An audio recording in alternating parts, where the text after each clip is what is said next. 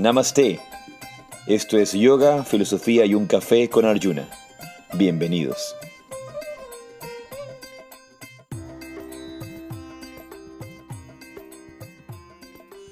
Jai Sri Radhe Radhe Namaste. Yo soy Arjuna Das. Y yo soy Chintamani. Y esto es un episodio más de Yoga, Filosofía y un Café, tu podcast semanal sobre yoga, meditación, espiritualidad, bienestar, filosofía y todos los temas afines a estos caminos de sabiduría. ¿Cómo estás, Chintamani? Buenos días. Buenos días. Muy bien, muy bien. La verdad que me he dado cuenta que hoy estoy floreada. Sí, estás con, con colores pasteles. Sí, ¿no? Yo en cambio de negro. Extra Yo- ¿Sabes qué? Es que justo ahora que me lo preguntas y me estaba viendo en pantalla dije que extraño porque no suelen ser mis colores. Hoy estoy diferente. Hoy eres un pastel. Sí, hoy estoy... Estás colores pasteles. Yo no sé, pero seguramente que, la- que mis alumnos y la gente que, que, que comparte conmigo eh, y mi familia y todos se han dado un poco cuenta de yo soy dos extremos, ¿no? O blanco o negro. O me pongo camiseta blanca o me pongo camiseta negra o me pongo... Contigo no hay grises. Sí, no, sí hay grises, sí suelen haber. Sí, tienes una curta gris bonita. Suelen Sí, haber sí, grises. O sea, me pongo otros colores, pero eh, honestamente prefiero o blanco o negro. Y es justamente esa búsqueda de la armonía del yin y el yang en el, en la vida cotidiana. Hay gente, y justamente hoy día vamos a continuar el tema de la, la Trinidad de Andrei Rublev de Rusia, que es un, un tema maravilloso, fascinante, que no lo terminamos en la, en la reunión pasada. Pero hay toda esta, esta visión de la interpretación de los colores. Así es. Y en el yoga, en, en la práctica del yoga, en la práctica espiritual, hay todo un, una ciencia de, de la, de, de la armonía de los colores, de la utilización de los colores, así como, así como hay la aromaterapia, ¿verdad? Por favor, continúa, Di. Sí, no, que iba a decir que en el Ayurveda es parte de, eh, de los tratamientos, no solamente, bueno, y que el yoga y el Ayurveda son ciencias hermanas, lo mandan eh, cuando mandas una, una pauta ayurvédica, siempre te dice, hay ciertas personas que es mejor que utilicen estos colores o visualicen estos colores o que tu ropa sea de, de estos colores o los, los colores que te rodean en tu casa o donde trabajas, ¿no? Por Para crear estados, estados Lo mismo que tenemos con la aromaterapia, Ujú. porque to- sabemos que todo, absolutamente todo es vibración. Nuestras emociones son vibraciones, nuestros pensamientos son vibraciones, los colores son vibraciones. vibraciones. Una cosa que aprendí de mi maestro, el padre Dávila, ¿qué son los colores? ¿Qué son los colores? Y nadie puede responder, ¿no? Eh, recuerdo que algún momento estaba yo conversando con, dialogaba con alguien, con, con, de hecho, dialogaba con una chica hace muchos, muchos años, antes de conocer a Chintamani. ah, Estaba dialogando con esta chica y ella pensaba que yo, ella asumía, porque no había nada ahí eh, eh, romántico, que yo estaba haciéndole un comentario romántico. Re- recor- recordemos que yo tenía, cuando empecé en estos conocimientos, era muy, muy chico. Estamos hablando de 13 años cuando yo empecé en el camino, por así decirlo, oficialmente, y 15 cuando conocí a mi maestro espiritual y empecé a estudiar con él. Entonces, yo a los 16, 17, pues hablaba de estas cosas, eran mis temas de conversación, ¿no? Para mí era sumamente difícil poder conversar eh, con personas porque la gente no conversa estos temas. Así es. Entonces Pero recuerdo en algún 15 años. momento estaba en una reunión social, en una fiesta o en algún lugar, no recuerdo exactamente el lugar, pero le decía a esta persona, ¿qué son los colores? Le pregunto y conversamos. Entonces, porque estaban cayendo los colores de la tarde. Y le digo, los colores son fragmentaciones de luz condensadas a diferente longitud de onda. Me dice, ay, qué romántico. Entonces, como- pensé, pensé que me iba a decir, pero ella pensé que los colores son la expresión de la divinidad y el viento que te toca. No, a ver. Los colores son fragmentaciones de luz condensadas a diferente longitud de onda. Son rayos de luz. Le, le mataste el... Entonces, yo lo había aprendido de mi maestro recientemente y lo repetí. Son condensaciones de luz y, y- y la luz, esa manifestación de la luz, eh, condensada a diferente longitud de onda. Y nos metemos en todo este camino de la interpretación de los colores y el conocimiento de los colores. Y, y tenemos que recordar que vamos a ir más allá de, de lo que tal color te dice a ti. Porque a ti te puede gustar el blanco, a ti te puede gustar el rojo, a ti te puede gustar el carmesí, te puede gustar estos colores eh, eh, chillones, de tantos colores que pueden, Fosforescentes. fosforescentes, etcétera. Pero una cosa es lo que te guste y otra cosa es la vibración que esos colores crean y que tarde o temprano, cuando tú saques del medio eh, todo el condicionamiento que te, que te hace relacionarte con esos colores desde la intelectualidad y no desde la vibración, vas a poder percibir las vibraciones que estos colores ejercen sobre ti. De acuerdo.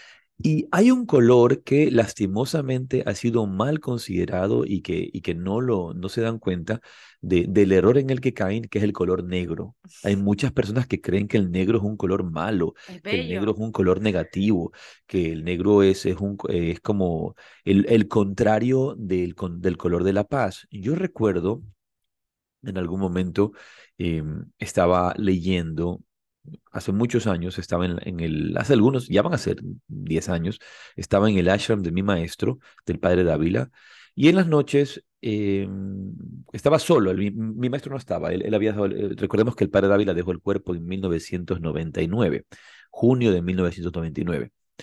Y esto debe haber sido en el, hace 10 años ya, o sea, no, en el 2000, en el 2012, por allí, 2012, 2013, no recuerdo exactamente. Estaba en, esta, en, su biblioteca en la noche porque fui a, dormir a su casa. A, veces cuando voy a Quito me, me, gusta poder dormir en, el ashram del padre Dávila. Y estaba, estaba mm, revisando algunos documentos y estaba revisando su diario y tenía justamente el padre Dávila un escrito en su diario sobre la interpretación de los colores y varias de esas notas son las que luego se convierten en los comentarios del libro Las llaves de tu reino. Otro libro que yo conozco donde se, habla- donde se explican los colores del aura, por ejemplo, es el libro de Yogi Ramacharaka. En 14 lecciones de filosofía yogi y ocultismo oriental se dan pautas de interpretación sobre el aura humana y los colores y qué representan esos colores en el aura humana, ¿verdad? Sabemos que el aura es ese magnetismo que proyecta el cuerpo astral, el cuerpo sutil, el cuerpo energético y que uno puede leer los estados anímicos a través de los colores. Entonces decía algo hermoso acerca del negro.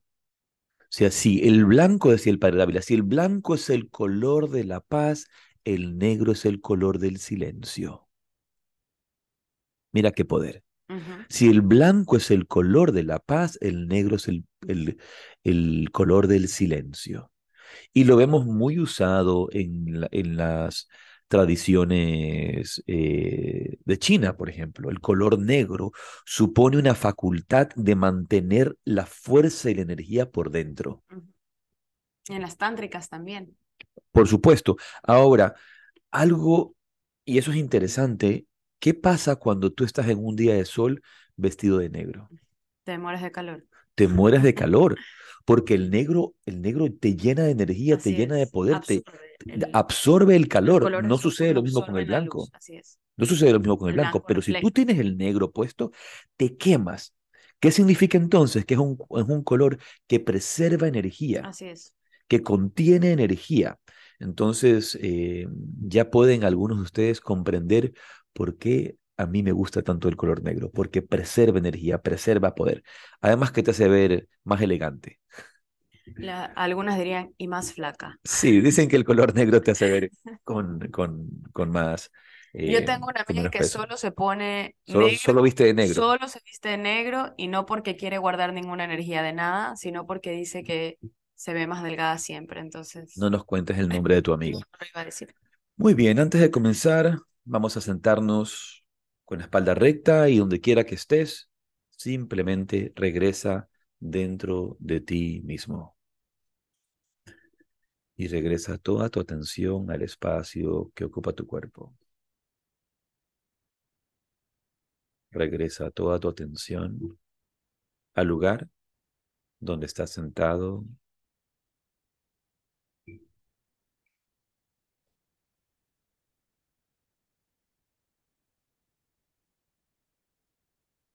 Ancla tu cadera, tu pelvis hacia la tierra, hacia el asiento,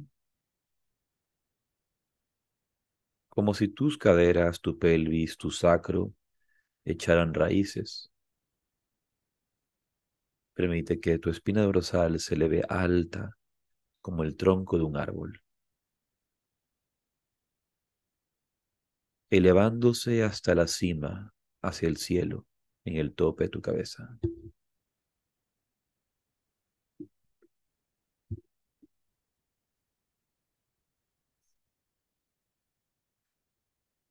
Siente cómo se expanden las ramas de tus nervios, del sistema nervioso y de los miembros del cuerpo, erguidos, alargados.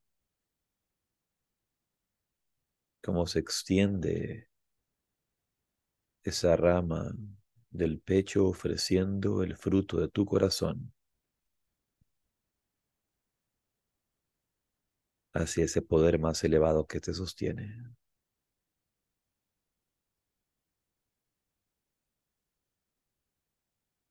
Desde la elevación de tu cráneo, en el tope de la cabeza, en la cima de tu espina dorsal, de tu tronco espiritual,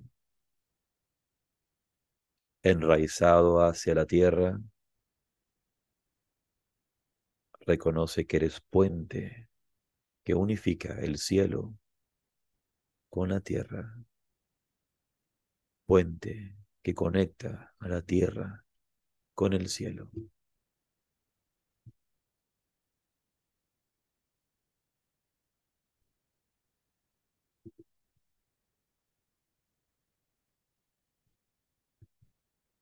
Y ahora toma conciencia ese flujo de vida que es tu respiración.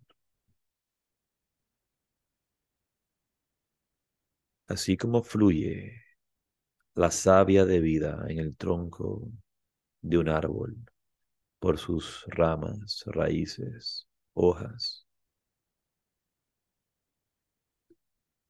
Así, ese poder de vida que es tu respiración fluye por todo tu cuerpo.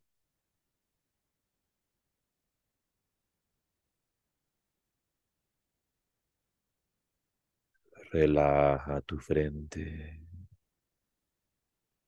Relaja tu frente.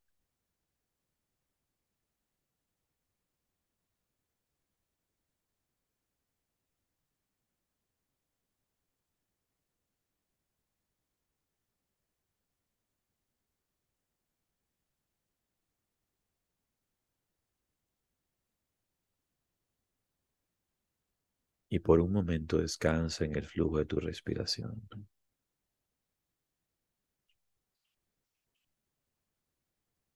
Siente el aire que entra y sale por tus fosas nasales.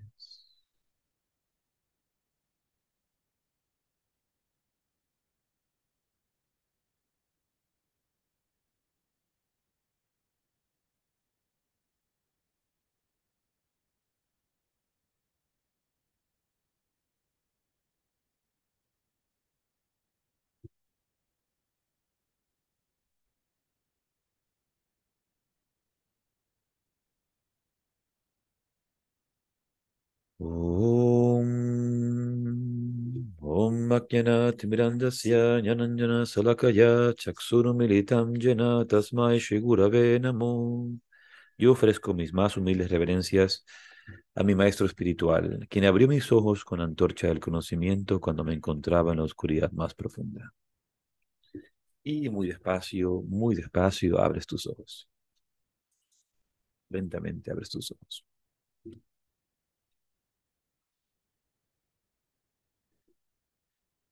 Muy bien. Y una cosa interesante de, de, tomar el camino y de iniciar el camino, de tomar conciencia del camino, de que, estamos en, este camino de, despertar espiritual, de búsqueda espiritual, en, en este camino de reconexión, de, reconocer nuestra, nuestra conexión eh, esencial una de las cosas que siempre he sentido es que no importa el tema del que hablemos, no importa si hablamos de colores, no importa si hablamos de música, no importa si hablamos de sexualidad, no importa si hablamos de relaciones de familia, no importa si hablamos de la tierra, de los árboles, todo de una forma u otra nos lleva de regreso hacia la divinidad, hacia la esencia divina, hacia la conexión con Dios. Y eso es algo que eh, es maravilloso, pero por otro lado también es necesario mantener el enfoque porque uno se puede perder en otros temas, porque todo nos lleva a, esa conexión y todo se conecta con todo. Entonces no es tan... Eh, hay, que, hay que tener, no es tan fácil, no es tan sencillo eh, estar enfocado, porque puedes inmediatamente perderte por ramas, por otras ramas que, que están conectadas con el tronco. ¿No? Está, no, las ramas, no, porque no te vayas por las ramas, no quiere decir que no estés en el árbol pero quiere decir que no estás enfocándote en el tema que tienes que enfocarte en ese, en ese preciso momento. Y hablando acerca de eso, quisiera tomar como cita para hoy una frase que, que yo repito eh, constantemente, me han escuchado, y es esta, esta frase, este quote de Mirabai. Mirabai o Mirabai es una santa de la India medieval de la tradición Vaishnava. Una princesa del Rajput que deja el reinado, abandona eh, el castillo, el palacio, para entregarse a su búsqueda espiritual, enamorada por completamente de Krishna, de, de la divinidad, ¿verdad? Ella decía, fui a la raíz de todas las cosas y nada encontré que no fuera Dios. A mí eso me toca, ¿no? Fui a la raíz de todas las cosas y nada encontré que no fuera Dios. Y una de las eh, cosas que suceden en nosotros cuando iniciamos en el camino espiritual es que solemos separar entre lo que es espiritual y lo que no es espiritual. Este es el mundo espiritual, este es el mundo material quiero solamente espiritual porque me creo espiritual y voy a rechazar todo lo que es material. Voy a rechazar las cenas con amigos, voy a rechazar la ida al cine, voy a rechazar todo lo demás, todo lo que, lo que encuentre, para enfocarme en lo que yo considero espiritual. Y por otro lado tienes a Mirabey diciendo, fui a la raíz de todas las cosas y nada encontré que no fuera Dios. Entonces, todos los caminos, por donde quiera que transitemos, nos van a llevar siempre de regreso a esa esencia, siempre de regreso a esa, a esa vivencia espiritual. Qué lindo. es que estaba pensando que a veces justamente uno dice no te vayas por las ramas, pero entonces igual todo lo vas a encontrar en el tronco. Todo lo que es las ramas, las flores, las raíces y todo te llevan siempre a lo mismo, a, al tronco y esa es la, eso es lo que eh, pienso yo que se puede relacionar, es siempre regresas allí, ¿no? Regresas a ese centro, regresas a la fuente, al, como dicen en inglés, al source. Esa es la fuente de todo, de toda la dicha, del amor, de la paz, del gozo. Al final del día, esa es la raíz de todo. Estás siempre en el camino. Estás siempre en el camino, no, no, hay un momento en que no estés eh, fuera del camino. Em, por eso decía, cuando reconoces, cuando tomas conciencia de, este camino espiritual, de, de, este camino de la vida, decía Yogananda, en, en Máximas de Yogananda se cuenta, se cuenta una historia, eh, un, una solicitud de consejo de un discípulo al maestro, Yogananda, y le decía, ¿qué pasaría? ¿Qué pasa? ¿Qué va a pasar? ¿Qué va a ser de mí si yo me alejo del sendero espiritual? ¿Qué va a ser de mí si yo me alejo del sendero espiritual? ¿Qué sucedería conmigo? ¿Cuál, cuál, cuál sería mi destino? Sabiendo estaba en el sendero, luego dejarlo. Y el maestro le respondió, no hay forma de que salgas del camino espiritual. Siempre has estado en el camino. Siempre has estado en el camino. Y siempre estarás en el camino. No importa que te vayas por una rama, sigues presente allí, sigues estando allí. Claro, de pronto lo que pasa es que uno se demora más en llegar a ciertos lugares, porque encuentras más obstáculos, encuentras desvíos, encuentras carreteras cerradas, pero en el camino estás. Y termina siendo tu propio camino. Así es. Termina siendo tu propio camino, termina siendo tu propia historia, termina siendo tu, tu propio, eh, tu propio drama espiritual, tu propia senda espiritual, tu propia vivencia. Lastimosamente, unos tienen que tenerla más difícil que otros porque son más desobedientes o porque no, no siguen las instrucciones, pero al final del día, tarde o temprano, como dice Ramiro Calle, todos, tarde o temprano, así sea, corriendo, caminando, eh, trotando, arrastrándose, como sea, todos tarde o temprano llegaremos a la meta. Así es. Todos. Y, y es, eh, es, eh, es simplemente el, el, el, el, hecho de reconocer que estamos en ese camino. Algunos, como tú lo has dicho, pueden demorarse más y podemos quedarnos mucho tiempo en una rama. Así es. Y es en esa rama podemos quedarnos por milenios, de milenios, de milenios, hasta que llegue el momento de continuar el camino. Y llegará el momento en que todos tenemos que continuar ese camino. Así que, bien. Y hablando de continuar. Hablando de continuar, podemos continuar un poco sobre la expresión de la Trinidad a través de este maravilloso arte eh, ruso-bizantino, ¿no? Porque tiene influencia bizantina. ya. es arte, es arte ruso. Tiene influencias bizantinas, pero ya no es. Sí. Pues...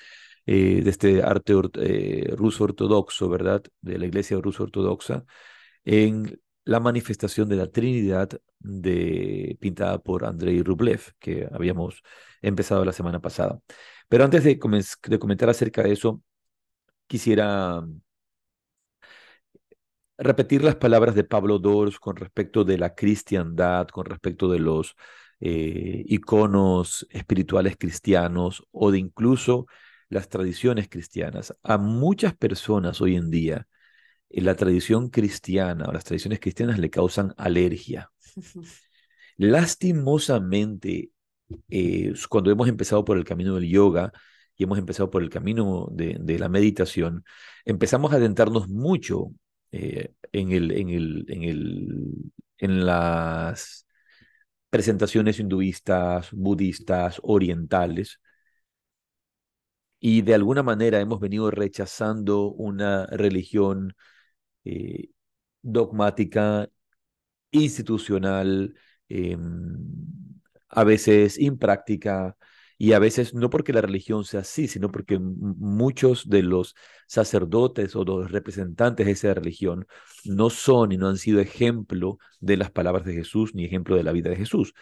Pero por esa razón muchos nos hemos alejado de una religión en la que todo es pecado, todo es pecado, todo es pecado, absolutamente todo es pecado.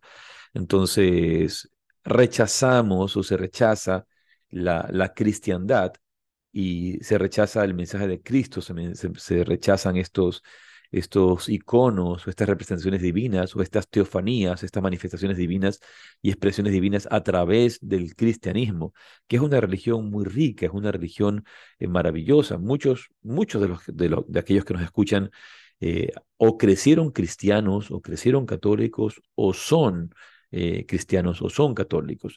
El tema es que en estas religiones, sobre todo en la católica, son religiones en las que poco o nada se lleva a la práctica los principios de vida cristiana. Y no hay necesariamente una vivencia espiritual.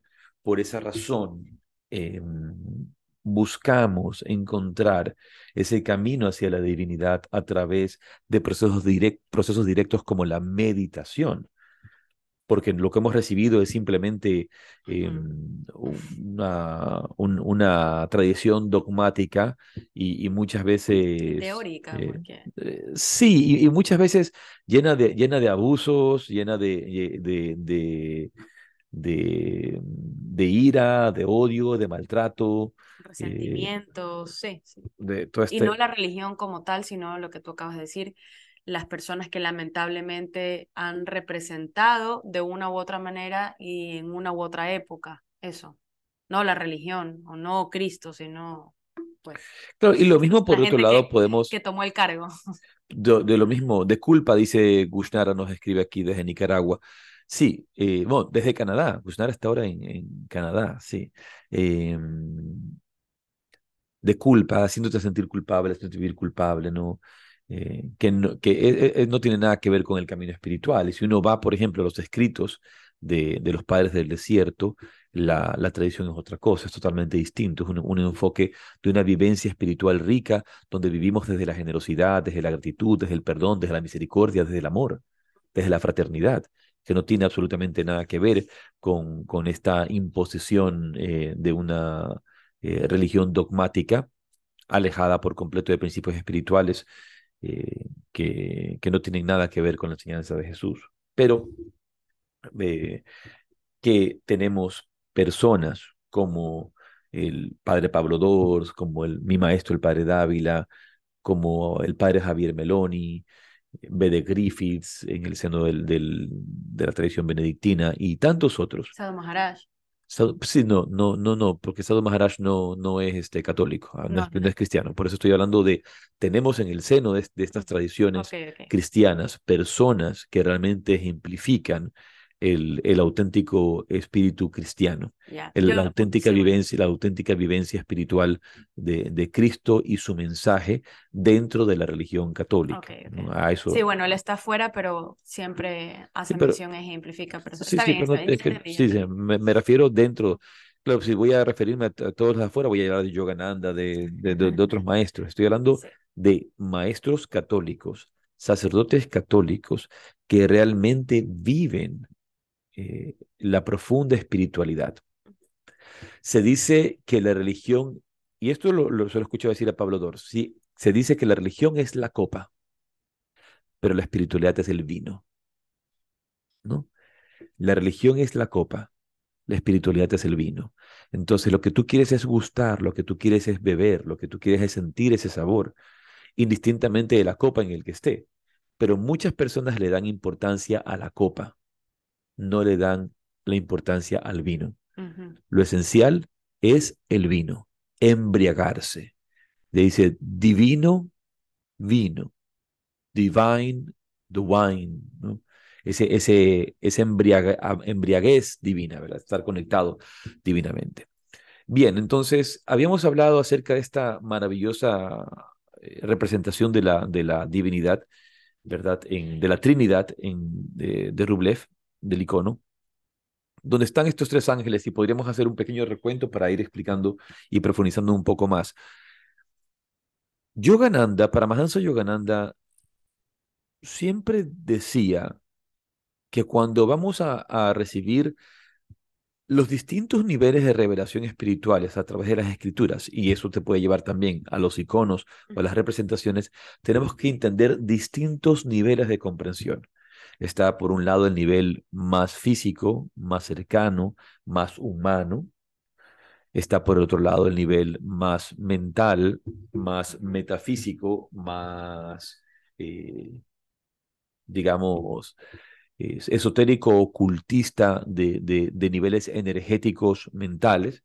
Y está por el otro lado el nivel espiritual profundo, donde, ese, donde esa acción esotérica eh, u oculta mm, eh, va a ser más sublime aún, va a ser más trascendente. Entonces tenemos que entender que cada uno de estos, de estos, de estas representaciones, cuando las vemos, nos van a dar distintos niveles de entendimiento y conocimiento. Por eso no podemos decir, esta es la única interpretación o esta es la única eh, eh, Perspectiva o análisis o visión, me imagino. Sí, hay, hay, hay muchas más. Y hay peldaños también. Entonces, si puedes, por favor, eh, Sí. recapitular un poco lo que hemos hablado. Eh, bueno, el, el capítulo anterior estuvimos un poco enseñando la, esta, esta representación pictográfica, se las mostramos, hablamos eh, de los personajes que están sentados a la mesa, hablamos también, leímos un poco de, de la cita bíblica del Génesis, donde se habla de este, este, este pasaje que se, se le llama la hospitalidad de Abraham. em, que es cuando llegan estos, estos tres ángeles, estos tres personajes, a la casa de Abraham y Abraham los acoge, los invita, les da de comer, les da de beber y los trata como a dioses e incluso hablamos de esta, hicimos esta comparación em, que en Oriente pues El huésped, los- el huésped es el Dios. huésped es Dios, exacto. Eh, hablamos un poco de las, de las formas que teníamos en esta, en esta, en esta pintura, del cáliz, de las tres copas que hay eh, representadas con la forma de, de los ángeles que están sentados a la mesa, del cáliz que está sobre la mesa, que tiene eh, la comida, el, el- De los tres cáliz Sí, y de, las tres, de los Sí. tres cálices, Sí, sí, es que perdón. te estoy diciendo el primero que es- está formado por los tres ángeles, las siluetas, eh, luego el cáliz que está sobre la mesa y luego el cáliz eh, que está am, cerca de la tierra, que habla de esta conexión eh, divina con lo terrenal. Em, creo que nos quedamos un poco con los colores que, creo que íbamos a entrar a los colores que se utilizan, solamente hablamos del azul, que lo tienen los tres personajes, Sí, los tres las, si, ángeles. los tres, si nosotros vemos el, el, el icono, y, y una de las cosas que cuando uno mm, eh, está, pre- está frente a estas, es como cuando ves un mandala, cuando ves un mandala, cuando ves un, un, una, un Un yantra, yantra, un sí. yantra. Mm, La idea de, de, esta, de estos yantras, la idea de estos mandalas, no, no es interpretarlos desde el intelecto. Sino contemplar para permitir que esa contemplación te lleve al, al, al conocimiento intuitivo. Yo, yo quiero hacer un comentario muy sincero, honesto. Eh, cuando tú me presentaste este, este cuadro hermoso que trajiste de Rusia, eh, no es mi tipo de arte, te lo, te lo mencioné, ¿no? Lo vi, dije, sí, está bonito. No, hay, obviamente, pues ya si lo veo como arte y puedo analizar y apreciar muchas cosas, pero pensé, no es mi tipo de, mm, de estética. Pero debo decirte que desde el instante en que lo trajiste y todos estos días que lo hemos estado contemplando, no solamente pues aquí en el podcast, sino aquí en casa, en las meditaciones, en la habitación, eh, ha sido, ya es diferente. O sea, ya, ya ha hecho algo, ya hay otra, otra apreciación. eh, no solamente pues como análisis y pensarlo, sino que lo veo de otra forma y lo siento de otra forma. Y quería decírtelo y bueno, decírselo a ustedes también porque creo que es importante esto que dices tú, no se trata de un análisis o de que te guste cierto tipo de arte, sino que hay algo más allá, hay algo eh, oculto, Está pidiendo, oculto, está pidiendo eh, gópica, que le enseñamos. Gópica, Gauri, no sé quién pidió, pero aquí está, este es el, esta es la, el icono de el Rublev. icono de Andrei Rublev. Y este está tan bonito hecho en madera, es hermoso realmente. Eh, es, estu- estuve, tuve la oportunidad de estar en el museo. Me fui al museo en Rusia, donde estaba la original, la pintura original de Rublev, que eh, mide como metro y medio, si no me equivoco, o dos metros. Sí, yo creo que como metro y medio Pero eso no es uno de los frescos. Eh, sí, creo. O sea, ya Sí, sí, sí, es el original, es el original, ¿verdad? Y es, es realmente hermoso, realmente eh, Es que hermoso. Rublev pintó algunos frescos de las, de las iglesias y las catedrales. estuve, bueno, me di la vuelta a todo el museo, fue, fue realmente una experiencia maravillosa. Quiero agradecerle, aunque no me lo escuche nunca, a este, a este profesor de yoga que me llevó, eh, Ilya, Ilya, que no me no recuerdo el apellido ahora, pero y no, no lo podía pronunciar tampoco. Ilya Ilya. Dostoyevsky, Ilya, eh, alguna, alguno de esos. Estaba si eso que tú está en un museo, no es una Está en un iglesia. museo, no, no, Ah, no, no, no, no no. es- Estos los- se los han llevado a museos para sí, sí, sí. poderlos Es preservar que en, en adecuadamente. la, en, en Moscú, me parece que es, en la, mm, en la Catedral de la Anun- Anunciación, en Moscú, y en la Catedral de la Asunción de, Vladi- eh, de Vladimir. Él tiene, él pintó los frescos de los murales y dicen que es maravilloso. Sí, ah, bueno, allí no estuve. Iré en algún momento, iremos en algún Bueno, momento. pero en marzo estuvimos en otros montones de iglesias que vimos muchas. Sí, pero volviendo al, al icono de, de Rublev y, como- y esta contemplación que tenemos que tener, es una contemplación que va develando distintos niveles de comprensión. Va develando distintos niveles y qué bonito que hayas tenido la oportunidad de ir sacando tu, tus... eh, ah, porque a veces puedes tener estos rechazos hacia, la, Sí, hacia el cristianismo por algo emotivo y todos eh, somos, yo somos conscientes de por qué hemos rechazado a la iglesia cri- cristiana, a la iglesia católica. Yo lo he hecho también, lo hice por mucho, mucho tiempo y a veces eso eh, vela mi mirada ante distintos niveles de conocimiento espiritual donde por puedo encontrar belleza, ¿verdad? Eh, una de las cosas entonces que, que quiero comentar es acerca de, de- de este nivel de conocimiento, por ejemplo, de los colores, ¿verdad? Hemos visto que el azul está presente en todos. Y este color azul representa, y lo decíamos que en la India también, representa la presencia de la divinidad, este aspecto de la divinidad, este, este aspecto de la, devo, de la devoción, Así es. ¿verdad? Eh, pero si vemos, cada uno tiene la presencia del azul de manera distinta. ¿de? De manera distinta. ¿verdad? El primer ángel lleva una ropa interior azul, la, la ropa es interior, o sea, la, la túnica esencial de él es azul que va a simbolizar obviamente esta naturaleza de Dios, ¿verdad? Y la, y la de afuera es entre los expertos debatida como un color púrpura, que apunta a la realeza. Si entendemos, el ángel de la izquierda es el Padre, es la fuente. Eh, me, gusta mucho como Pablo Dors dice que la forma en que podemos también entender a la Trinidad eh, del cristianismo es esta visión de Padre, Hijo y Espíritu Santo como la fuente, en el nombre de la fuente, en el nombre del camino y en el nombre de la energía. El Espíritu Santo es la energía. Entonces dice, em, el Padre es la fuente y todos debemos volver a la, fuente. Y para volver a la fuente requerimos el camino. Hmm el camino. Y para hacer el camino requerimos energía. Qué bonito. Para hacer el camino requerimos energía. Me gusta ese porque es como más, eh, más acertado y más asentado a, nuestras realidades. Es como te da una pauta para, para la vida práctica.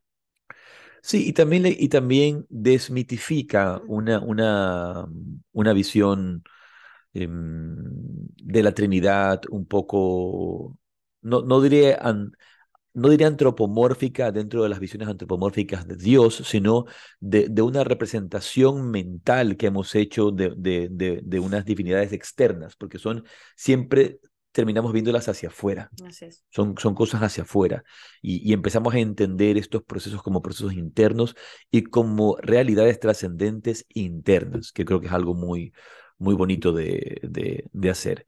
Entonces, vemos como el padre eh, a la izquierda está vestido con esta, con esta, eh, con, e, con, con, esta túnica púrpura que lo cubre, ¿verdad? Que lo cubre y representa su realeza y cubre el, y cubre el azul. y, es como transparente. Y eh, obviamente es transparente que va, va permitiendo que se vea hasta cierto punto con esta túnica, esta túnica púrpura. sí, como que fuera de un como de un tul, como un chifón.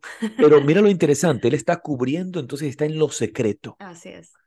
Si tú ves, él está, él, su divinidad está cubierta. Es ese Dios trascendente que trasciende la materia y que está cubierto en lo secreto. Interesante, Cristo dice, nadie, nadie ha visto al Padre jamás. Nadie ha visto a Dios jamás.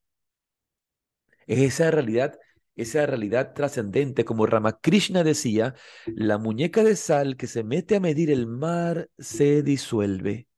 La muñeca de sal, es una muñeca de sal, se mete a medir la profundidad del océano, se disuelve. Entonces, obviamente, nadie ha visto jamás a Dios, porque en el instante en que le ves o percibes esa visión divina, ya no hay nada que decir, ya no hay nadie. No hay nadie que, que, cuente acerca de, de esto. Entonces es, es, lo es lo secreto, es lo profundo. Y solo lo podemos conocer a través de luego de la manifestación y la bendición del Hijo, que es el que viene después. Es la, siguiente persona. que, que aunque está cubierto de divinidad, su esencia es el color carmesí. Sí, es como un color vino. Y es, es la, la iconografía es el color que se utiliza tradicionalmente en la iconografía, principalmente bizantina, de, de, Jesús. El color carmesí que, que va a representar también la humanidad, el corazón humano de Jesús, el corazón humano de Cristo, la presencia de, de, de Dios inmanente en la humanidad, de ese Dios que está presente. Hablamos de la diferencia entre la trascendencia divina, la el, el Dios trascendente, y la, y la inmanencia divina que es ese Dios presente en cada átomo de la creación, en cada átomo de la vida, aquí, viviente. Y viviente desde el amor, porque también el color carmesí representa el amor. Si el azul va a representar la particularidad eh, de la devoción y de la divinidad, de la divinidad, eh, del aspecto divino, de la presencia divina, de, de, de, que... Del cielo, por eso el cielo, ser, azul. De lo que es el ser, el ser simplemente es. Luego el carmesí representa el amor. Y es, es ese amor puro manifestado desde la divinidad hacia la humanidad. Y detrás, luego quiero detenerme un poco más, que detrás del segundo ángel, ¿verdad? Está la encina, que es el árbol de la vida, ¿verdad? Y, ya, ya vamos a hablar un poco más de ese. Y luego el tercer ángel, ¿qué podemos ver? El tercer ángel está, los dos están mirando al de la izquierda, mirando al, al Padre, y ese tiene en cambio su su ropa debajo, pero que sí se ve bastante es azul y luego está cubierto con una túnica, pero lo cubre parcialmente, no es, no es como estábamos hablando el, el primero que representa al padre, que está es la ropa interior, sino que sí se ve bastante, si la puedes mostrar, creo que sería... Bueno, como nos, nos, nos, nos, están escuchando y la gente que nos escucha no va a ver, más bien se tienen que buscar, buscar para que encuentren esta, esta representación, pero el tercer ángel, como decíamos, lleva también su prenda azul, su representación de la divinidad, está investido por la divinidad. Sí. Pero por encima está cubierto por una túnica verde. Y esta túnica verde representa la tierra, representa la tierra. Y en este caso, la, la, la presencia del Espíritu Santo en la tierra, renovando la, la conexión entre Dios y el hombre, el hombre y Dios. El verde es también, eh, recordemos, un color litúrgico que se usa en, en, Pentecostés, sobre todo en las tradiciones ortodoxas y bizantinas. Em, también en la católica, pero e, ese, ese color verde representa Pentecostés. ¿Y qué es Pentecostés? ¿Qué es lo que sucede en Pentecostés? El Pentecostés es el momento en que los apóstoles de Jesús, luego de que Jesús eh, los dejara, ellos reciben la, la experiencia del Espíritu Santo lo que podríamos decir el samadhi, el nirvana, la iluminación. Y dicen, pues obviamente las historias eh, en sus representaciones antiguas, que eh, el día de Pentecostés es cuando se les prende a ellos en, su cabeza, por encima de la cabeza, llamas de fuego, una llama de fuego que ilumina.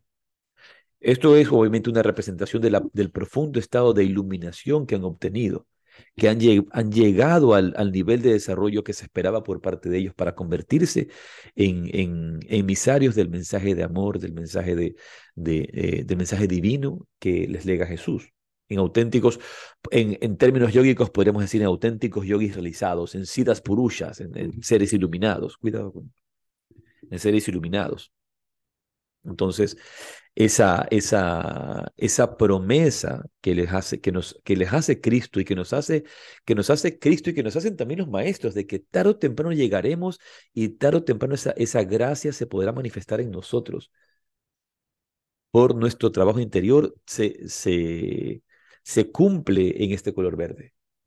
Es esa promesa divina. El verde, eh, creo que lo acabas de mencionar, que está relacionado con, con, con la tierra, no la tierra como el suelo, ¿no? sino como la naturaleza, y es esa, esa renovación, esa fertilidad, esa fecundidad, ese hojas nuevas, ¿no?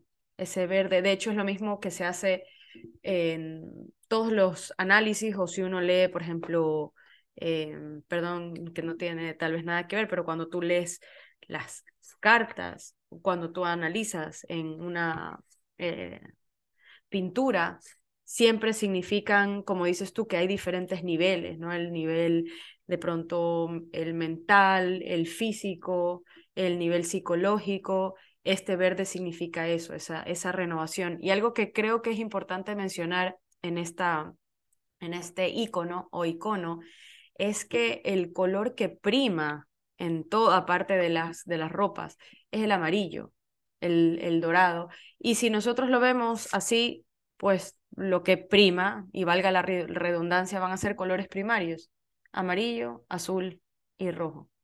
Por ahí un poco de verde y morado, que son secundarios, pero de esos mismos, o sea, no hay, no hay otros colores, eh, aparte de esos de allí, de diferentes tonos, pero... Es interesante porque si lo contemplas y permites que se revele la, la la intuición y la realización del artista. Si no me equivoco, Andrei Rublev está canonizado también. Sí. Está canonizado como, como santo. Sí, fue, fue canonizado. Me parece que hace, no fue hace mucho. no fue hace mucho, ya lo bueno, voy en tal caso, obviamente, ahí está, no. Eh, el, eh, Andrei Rublev fue canonizado, entonces obviamente no cualquier persona puede manifestar este nivel de arte, pero si uno se, se fija, como tú estás diciendo, y contempla, puedes contemplar, como lo estás diciendo, ese color dorado y ese dorado que es luz. 1988, hace poco, fue canonizado. Entonces, este, este, El color de la luz. este, este artista santo eh, eh, puede manifiesto, obviamente, en e, la esencia es la luz y esa luz divina que, se, que manifiesta este Dios uno y trino. ¿Verdad? Y luego lo mismo, ¿no? Eh, son similares, pero al mismo tiempo son diferentes y nos llama a la unidad en diversidad, como dicen los yogis, donde somos iguales, pero también somos distintos. Somos iguales, pero somos distintos. Luego, decíamos antes, está la encina atrás, justo detrás de Jesús, que es, por un lado, va a representar la cruz en la que Cristo es eh, crucificado, pero por otro lado, el árbol, que está atrás. Que es típico del Mediterráneo. Sí, y, y luego ese árbol que va, va a representar también el árbol de la vida del Génesis. Sobre esto, eh, en, la, en las interpretaciones orientales, sobre todo en la de Paramahansa Yogananda, cuando él interpreta junto con Sri Yukteswar, em, esta, esta gran alegoría del Génesis y esta representación del árbol de la vida, dicen ellos, representa la columna vertebral, la columna vertebral. Y es esa columna vertebral por la que circula la corriente de la conciencia la Kundalini Shakti que se la representa como una serpiente enroscada. ¿Quién, ¿Cuál es el animal que, que, va a representar en este momento las bajas pasiones? Que llama a Eva a probar del fruto del bien y del mal. Es la serpiente. ¿No? Kundalini, ¿no? La serpiente Kundalini, la Kundala, la serpiente enroscada en la base de la espina dorsal. Vemos lo interesante, dice eh, Yogananda, Adán y Eva representan en el ser humano, por un lado, la razón, el aspecto racional y del discernimiento, y por otro lado, el sentimiento y la, el aspecto intuitivo. Entonces tenemos razón y sentimiento que conviven en el ser humano, que conviven en el ser humano. En el instante en que por la conexión de los sentidos, recordemos que la energía kundalini es la energía de la conciencia. La kundalini shakti es la energía de la conciencia. Cuando la conciencia se enrosca en los centros inferiores, esa, esa conciencia toma eh, redundante, por, eh, de forma redundante lo digo, toma conciencia de la vida material. Ya no es consciente de su propia energía, no es consciente de sí misma, sino que la consciente ha la conciencia pierde conciencia de sí misma y toma conciencia de la vida material. En este caso decían, la serpiente era la más astuta de todos los animales del jardín del Edén, de todos los animales del paraíso. Entonces, en este paraíso que es la vida, ¿cuál, cuál es de nuestros sentidos, cuando la conciencia baja a los sentidos, el sentido que más nos llama? el sentido que más nos atrae, ¿verdad? El sentido del tacto, el sentido del tacto, el que más nos llama, el tacto. Es el, es el, más, el, más grueso. El oído no es el, más, denso, el, más burdo, el más denso es el sentido del tacto. Entonces, cuando tú eh, conectas en, el, tu conciencia conecta con la vida, conecta el sentido del tacto, esa serpiente se enrosca, se fija en la vida material y nos lleva a vivir la vida desde la dualidad y desde la separación, que es lo que se crea cuando eh, se supone que hay pues, el encuentro sexual o ellos prueban, por así decir, del fruto del bien y del mal y por primera vez se ven desnudos. Bajan del estado de iluminación en el cual solo perciben unidad de conciencia para luego sentirse separados y encontrar dualidad, encontrar dualidad. Y esa representación de la, de la, de la espina dorsal como el contacto entre la, entre la vida superior y la vida eh, del mundo, entre el cielo y la tierra, se representa a través de la, de la espina dorsal con sus raíces y con sus, con sus ramas, como los nervios. Si tú ves un sistema nervioso y, vemos, y vemos la espina dorsal, la espina dorsal es, es, es un tronco. Y los nervios se convierten en ramas y raíces. En este caso, en la interpretación de Yogananda, dice que las raíces son, están enraizadas hacia el cerebro, que es desde, donde, desde donde se alimenta, para luego proyectarse. Entonces dice que el árbol, del, el árbol de la vida se, se, les da, se le da la vuelta, está dado la vuelta en este caso, en la, en la espina dorsal. En ese instante en que nosotros bajamos de la conciencia, de la conciencia de la unidad a esta, a, la prueba, no, no a través del sexo, sino a través de los sentidos. Porque, ¿cuál podría ser y cuál es la experiencia de la culminación del placer sensorial en el mundo físico? ¿Cuál es la culminación del placer sensorial?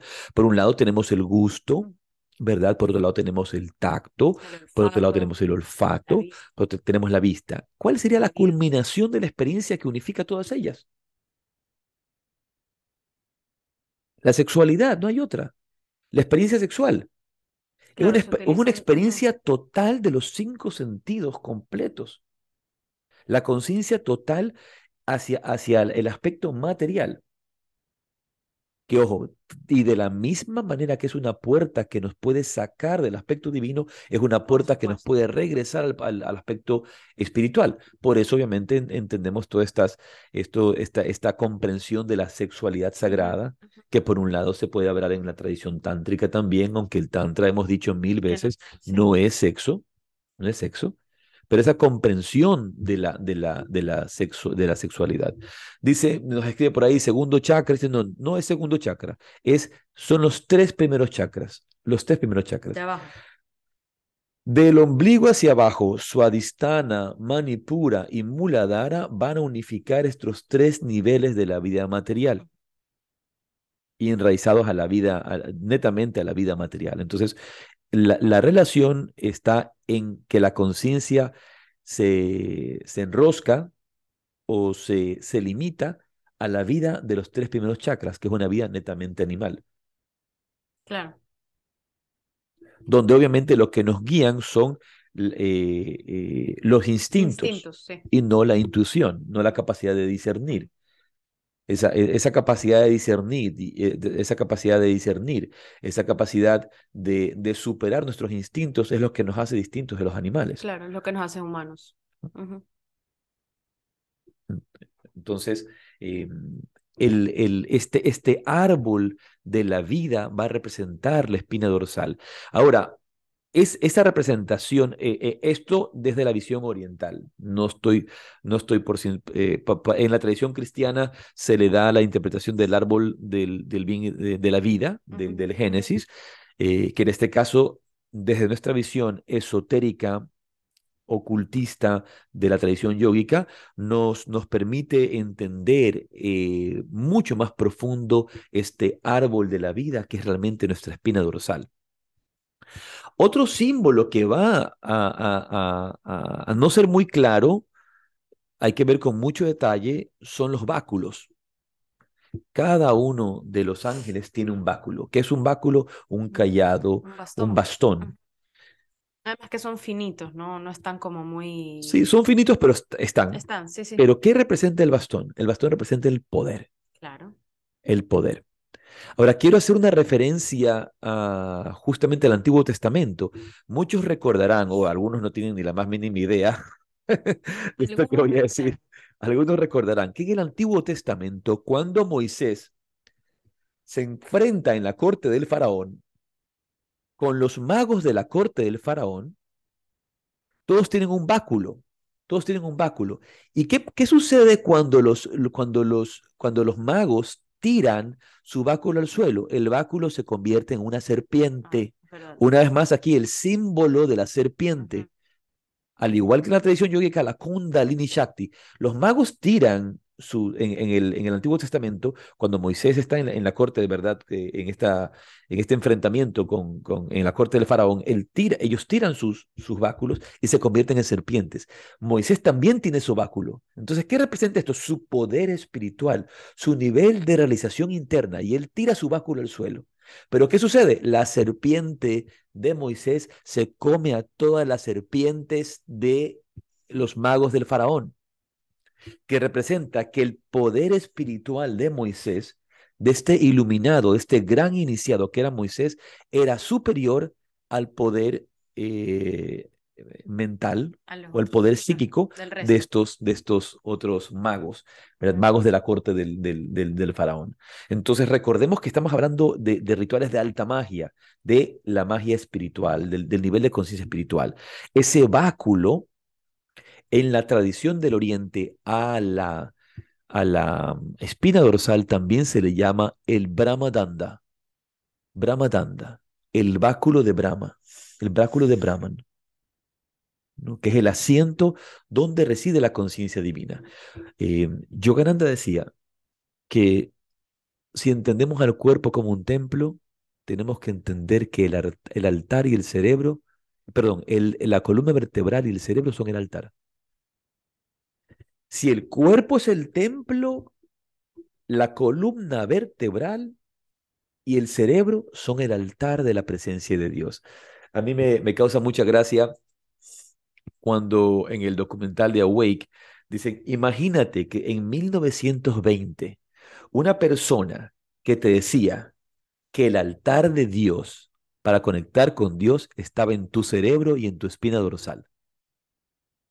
E-, era, era un, un pensamiento eh, totalmente, eh, ¿cómo sería? Eh, a destiempo. Sí, sí, sí. Se salía, se salía de lo que, de lo que cualquier persona podía haber entendido. no, no estaba, no estaba allí. Pero e imagínate, en 1920 que alguien te dijera que el altar de Dios estaba en el cerebro y en tu espina dorsal, en la, en la columna vertebral. Y hoy en día entendemos la, la, que la acción nerviosa del cuerpo, claro, 100 años después. 100 años después, el poder del cuerpo está en la espina dorsal y el cerebro, y que es el camino de conexión a cualquier plano más profundo de todas las eh, investigaciones neurológicas que se han hecho de los distintos estados de conciencia, tienen directa relación con la acción del cerebro y del sistema nervioso, y de lo que produce y de las hormonas que va a producir eh, y sustancias que va a producir el cerebro. ¿Qué más? Eh, nos queda poco y vamos a hablar del siguiente símbolo, que es la casa. Luego, en otro de los símbolos que vemos atrás es la casa, la casa de Abraham. La casa de Abraham, que está justo atrás de, del, de la fuente, del padre, del ángel que está viéndolo de frente, el de la izquierda. Se va justamente está de, detrás del padre y obviamente nos recuerda el regreso al hogar. El regreso a casa. La morada la morada divina. El regreso a casa y también hacer la casa de Abraham nos recuerda nuestros propios orígenes humanos y la promesa de, de, de Dios, que eso lo, dijimos antes, de darle descendencia Adán. Entonces, lo que nos convierte a que aquel que observa este, este icono, aquel que observa este símbolo, en un representante de la casa de Abraham. Decíamos anteriormente que está, este, es, este es un círculo, ¿verdad? Que se forma, pero parecido al enso no está completo. Y está el espacio, ¿verdad? Para que nosotros podamos sentarnos llamados a la mesa. Al ser un símbolo de hospitalidad, nos invita a, a nosotros a completar el círculo al sentarnos en el centro. Y eso es lo que uno puede percibir si medita en este símbolo. Y cuando me refiero a medita es a esa meditación de contemplación en la que contemplas más allá de la intelectualización, contemplar la expresión divina que se manifiesta a través de este arte, que te lleva y te llama a esa conexión interna, a completar la promesa divina de la Santísima Trinidad a través de tu presencia en la vida, llevando también eh, ese, ese callado de poder que, que, que debes tú, llevar, de tu propia realización. ¿no? La promesa del Espíritu Santo de, de actualizarse en la tierra, que se actualice a través de ti. La promesa del amor de Jesús, de, de, de esa bendición de la Eucaristía, de, de, de, su presencia eterna entre nosotros, que se haga en ti. Que se renueve, sí. Y luego, obviamente, la, la, la reverencia siempre hacia el Padre, porque como tú decías antes, si vemos en la, en la, la reverencia siempre al misterio, como va a decir Panicar. Me gusta, me gusta esa expresión de Panicar, el misterio, ¿no? Ese misterio que los creyentes sí llamamos Dios. Pero en definitiva el, el, misterio. Y aquí es, está muy bien representado lo del misterio porque eh, esto que hablábamos antes de la túnica azul o de las vestimentas azules, en, en ese personaje es un misterio es, es lo que está dentro, es lo que no se ve, es lo que te da como, como se dice en inglés, un glimpse, ¿no? Un, un vistazo, un, te veo un poquito nomás, pero yo quiero saber más, ¿qué hay más allá? ¿Qué hay dentro? Y, y así como cada una de las de, lo, de los ángeles, ¿verdad? Tanto el Hijo como el Espíritu Santo están reverenciando hacia el Padre, los tres reverencian hacia el Padre, que seamos nosotros capaces también de reverenciar a ese misterio, y ese, ese misterio, eh, hay una cosa, y quisiera terminar con esto, el tiempo se nos da, eh, se nos acaba. Eh, cuando somos capaces de vislumbrar este misterio de la vida y que en este misterio de la vida nosotros estamos vivos, estamos aquí, que lo he repetido otras veces, que entre millones y millones de galaxias, de polvos, de estrellas, de mundos infinitos, una inteligencia cósmica que ha permitido que se organicen los universos, las galaxias, ha decidido manifestarse y existir a través de ti, una hormiga miserable, lo que lo como quieras considerarte. Si, si es esa fuerza que brille en las estrellas, también ha decidido, ha decidido latir a través de ti, no puede más que llenarnos primero de asombro que yo sea capaz de existir en medio de este enorme universo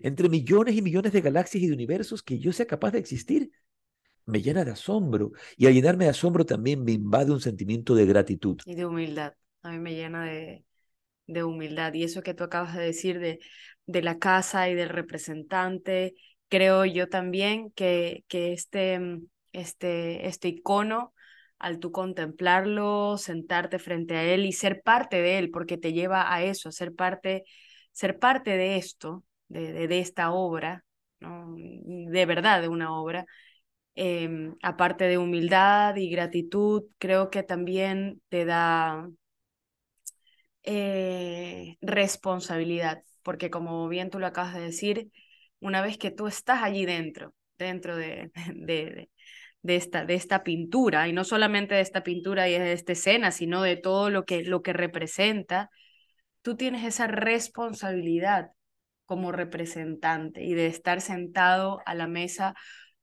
no solo como invitado, sino eh, no solo como huésped, sino como partícipe. como partícipe y tú eres responsable de representar todo este mensaje. Entonces es, creo que es muy complejo, muy fuerte, muy hermoso, porque se vuelve muy hermoso realmente y Así que como, bueno, como les mencionaba antes, realmente la primera vez que lo vi dije, ah, sí, qué bonito, pero todo el significado que ha tomado y el, y el, lo que ha hecho en mí o que ha provocado en mí es otra, tiene, es mucho más profundo. Yo creo que si tienen la oportunidad de verlo, de contemplarlo, de meditar en él, háganlo y van a encontrar muchas, muchas cosas, aparte de las que nosotros hemos hablado aquí, las, las suyas propias, las personales, muchas realizaciones. De entendimiento. Y, obviamente poder llevar esta visión de la contemplación a cualquier eh, representación divina que vemos, nos va a abrir a los misterios eh, de las revelaciones divinas en, en, todo tiempo, en todo lugar. Y eso es algo hermoso, este camino de, de de comprensión espiritual en la cual abrazamos a todas las tradiciones, abrazamos a todas las culturas, abrazamos a, todas las místicas que se unen en una mística principal, que es la mística del amor, la mística del silencio, la mística de la meditación. Eh, recordar que, que, que, realmente el camino es la práctica interior y la práctica interior es la meditación, la que nos va a llevar a ese descubrimiento interior a ese trabajo interno. Así que con los demás, con los que puedan, nos vemos el día jueves en la dicha de meditar y con el resto nos veremos el día martes o nos pueden escuchar cuando quieran en el podcast. Ha sido un placer compartir con ustedes. Esperamos que hemos cerrado aquí el capítulo de Rusia y de la espiritualidad rusa Y el próximo episodio vamos a hablar creo que un poquito acerca del karma y de la reencarnación. Así que será un tema interesante, no se lo pierdan. Recomienden a sus amigos que no se pierdan el podcast y que escuchen el podcast. Gracias por todo. Un abrazo. Que te... Rade, rade. Rade. Gracias.